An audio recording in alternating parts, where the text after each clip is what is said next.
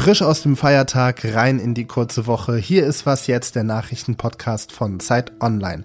Am Mittwoch, den 4. Oktober. Und das sind unsere Themen.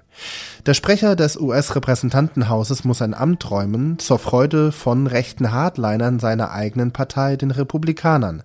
Steht die Partei jetzt also vor der Spaltung? Das besprechen wir gleich.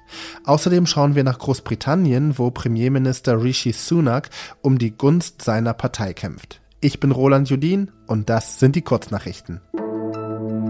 Ich bin Sophia Boddenberg. Guten Morgen. In Venedig ist ein Bus von einer Brücke gestürzt. Mindestens 20 Menschen wurden bei dem Unglück getötet, berichtet die italienische Nachrichtenagentur ANSA. Unter den Toten ist demnach auch ein Mensch aus Deutschland und fünf Menschen aus der Ukraine.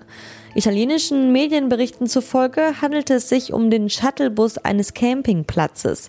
Er stürzte von einer Hochstraße auf Bahngleise und fing daraufhin Feuer. Die genauen Umstände des Unglücks sind bislang unklar. Bundesgesundheitsminister Karl Lauterbach stellt heute die Pläne für eine Neuordnung der Gesundheitsvorsorge und der Gesundheitsforschung vor. Die Bundeszentrale für gesundheitliche Aufklärung soll in ein Bundesinstitut für öffentliche Gesundheit aufgehen. Das sieht der Ampelkoalitionsvertrag vor. So soll der öffentliche Gesundheitsdienst mit den Gesundheitsämtern vor Ort besser vernetzt werden. Redaktionsschluss für diesen Podcast ist 5 Uhr. The yeas are 216. The nays are 210. The office of Speaker of the House of the United States House of Representatives is hereby declared vacant. Kevin McCarthy, der Sprecher des US-Repräsentantenhauses, muss sein Amt räumen. Er hatte es gewagt, mit den Demokraten zusammenzuarbeiten, und zwar gegen den Willen der Erzkonservativen innerhalb seiner eigenen Partei, den Republikanern.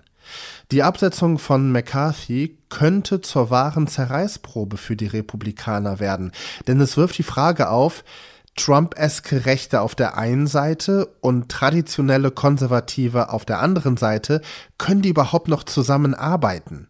Das bespreche ich mit Rike Harvard. Sie ist internationale Korrespondentin von Zeit Online. Rike, lass uns bitte erst einmal ganz kurz rekapitulieren, wie McCarthy überhaupt seinen Posten verloren hat. Also er hatte ja mit den Demokraten kooperiert, um einen Shutdown zu vermeiden.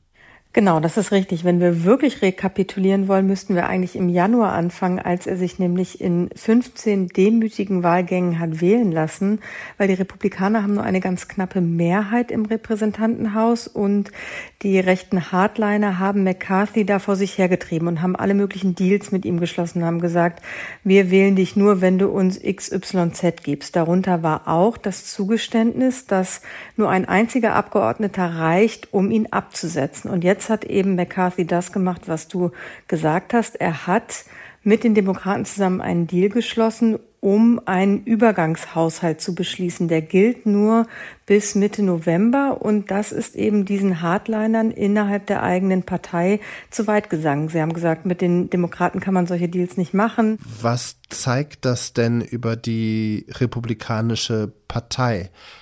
Droht da wirklich die Spaltung? Na, so weit würde ich jetzt nicht gehen, weil dass sich eine Partei spaltet in den USA mit dem Zwei-Parteien-System, das ist ein langer Weg und in der amerikanischen Politik spielt Geld eine große Rolle.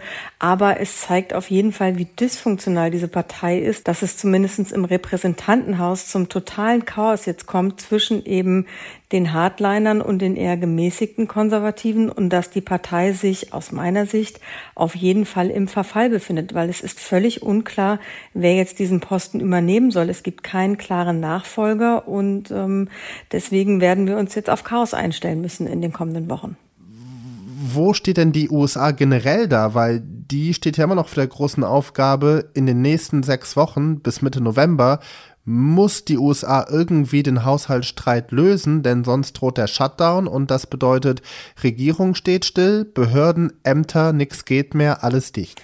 Genau, 15. November, Stichtag, dann läuft dieser Übergangshaushalt wieder aus und ich sehe gerade nicht, wie sich in diesem Abgeordnetenhaus gerade irgendeine Mehrheit, ob jetzt innerhalb einer Partei oder über Parteien hinweg, für einen nächsten Kompromiss finden können und am Ende leiden dann eben diejenigen, die auf ihre Jobs in der Regierung angewiesen sind, die dann nicht bezahlt werden und natürlich langfristig äh, das gesamte Land, weil wenn die Regierung nicht handlungsfähig ist, sagt das natürlich nichts Gutes über das Land aus und schadet es am Ende den Wählerinnen und Wählern. Demokratie ist halt ein System, was auf Kompromisse setzt und es ist dann natürlich blöd, wenn es Menschen gibt, die nicht kompromissbereit sind.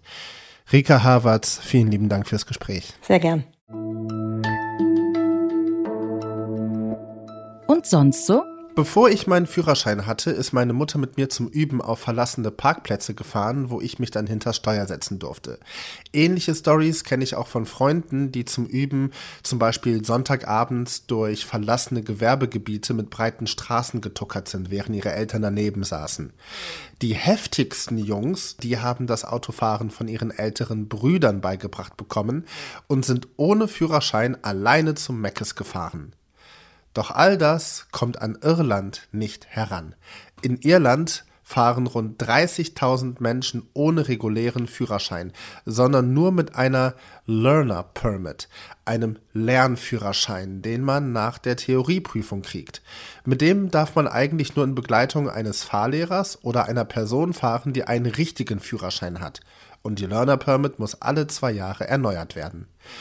Anscheinend haben viele Leute in Irland gar keine Lust, noch den regulären Führerschein zu machen, sobald sie einmal auf die Straße dürfen.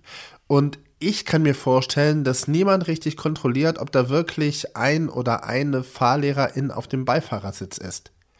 Lernführerschein hin oder her. Was mich an der Geschichte wundert, ist, ähm, die dürfen direkt nach der Theorie auf die Straße. Ich meine, ich habe erst in den praktischen Fahrstunden nach meiner Theorie gelernt, auf Pedale zu treten oder zu schalten. Vielleicht weiß jemand von Ihnen da draußen, wie die Theorieprüfung in Irland aussieht. Vielleicht sitzen die ja auch am Simulator und wissen daher schon, wie man innerorts 50 fährt. Wer von Ihnen also Führerschein-Erfahrungen in Irland hat, Hinweise gern an wasjetzt.zeit.de. Erst weicht er die Ziele beim Klimaschutz auf, dann verspricht er AutofahrerInnen seine Unterstützung und heute hält er die Abschlussrede beim Parteitag der Tories in Manchester. Der britische Premierminister Rishi Sunak gilt als umstritten in Großbritannien, aber auch in den eigenen Reihen.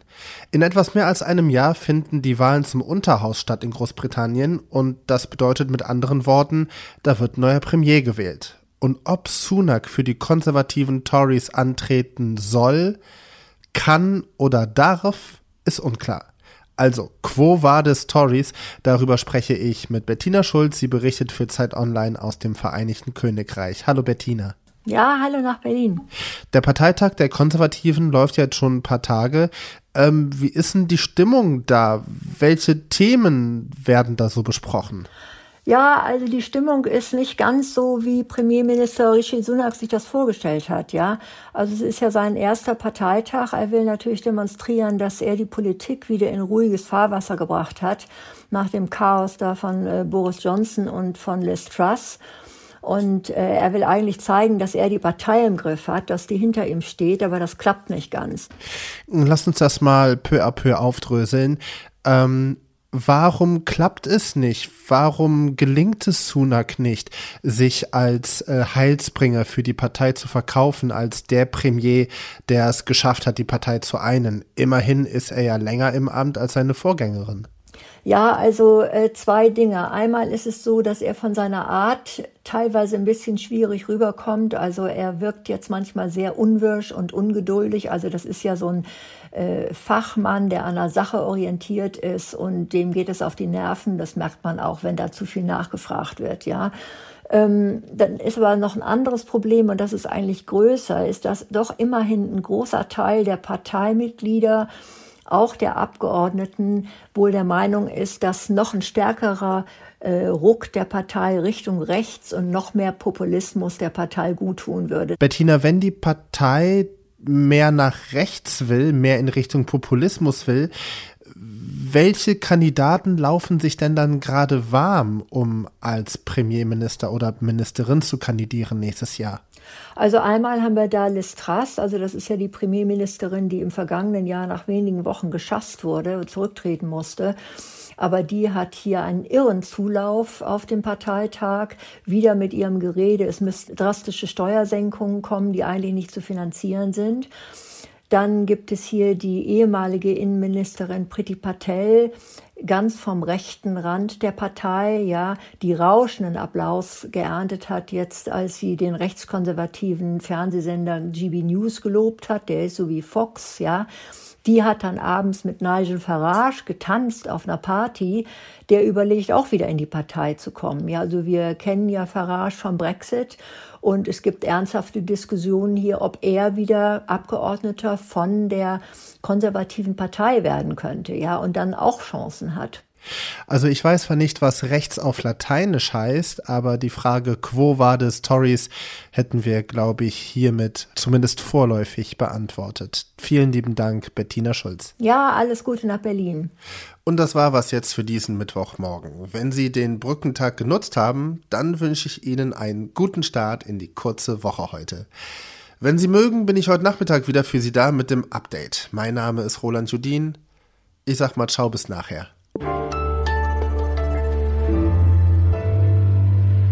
Hi Roland, ähm, der, nee, oh Gott, Entschuldigung, jetzt musste ich gerade husten.